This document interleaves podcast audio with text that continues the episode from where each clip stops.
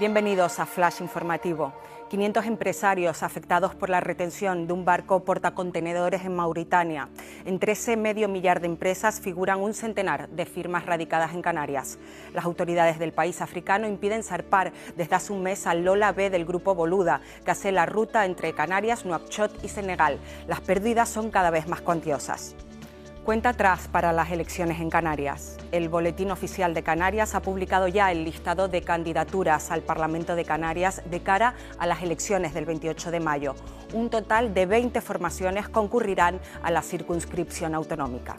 Francisco García toma posesión como rector de la Universidad de La Laguna.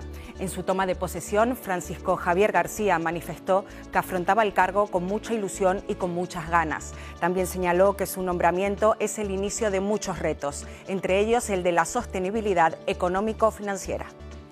Los premios Terra visten aguere de gala. El Teatro Leal acogerá a partir de las 18.30 horas la gala de la segunda edición de los premios Terra que concede la Fundación Diario de Avisos en colaboración con la UNESCO. El fin es reconocer los esfuerzos en conservación y enriquecimiento de los patrimonios de la humanidad. Más información en diariodeavisos.com.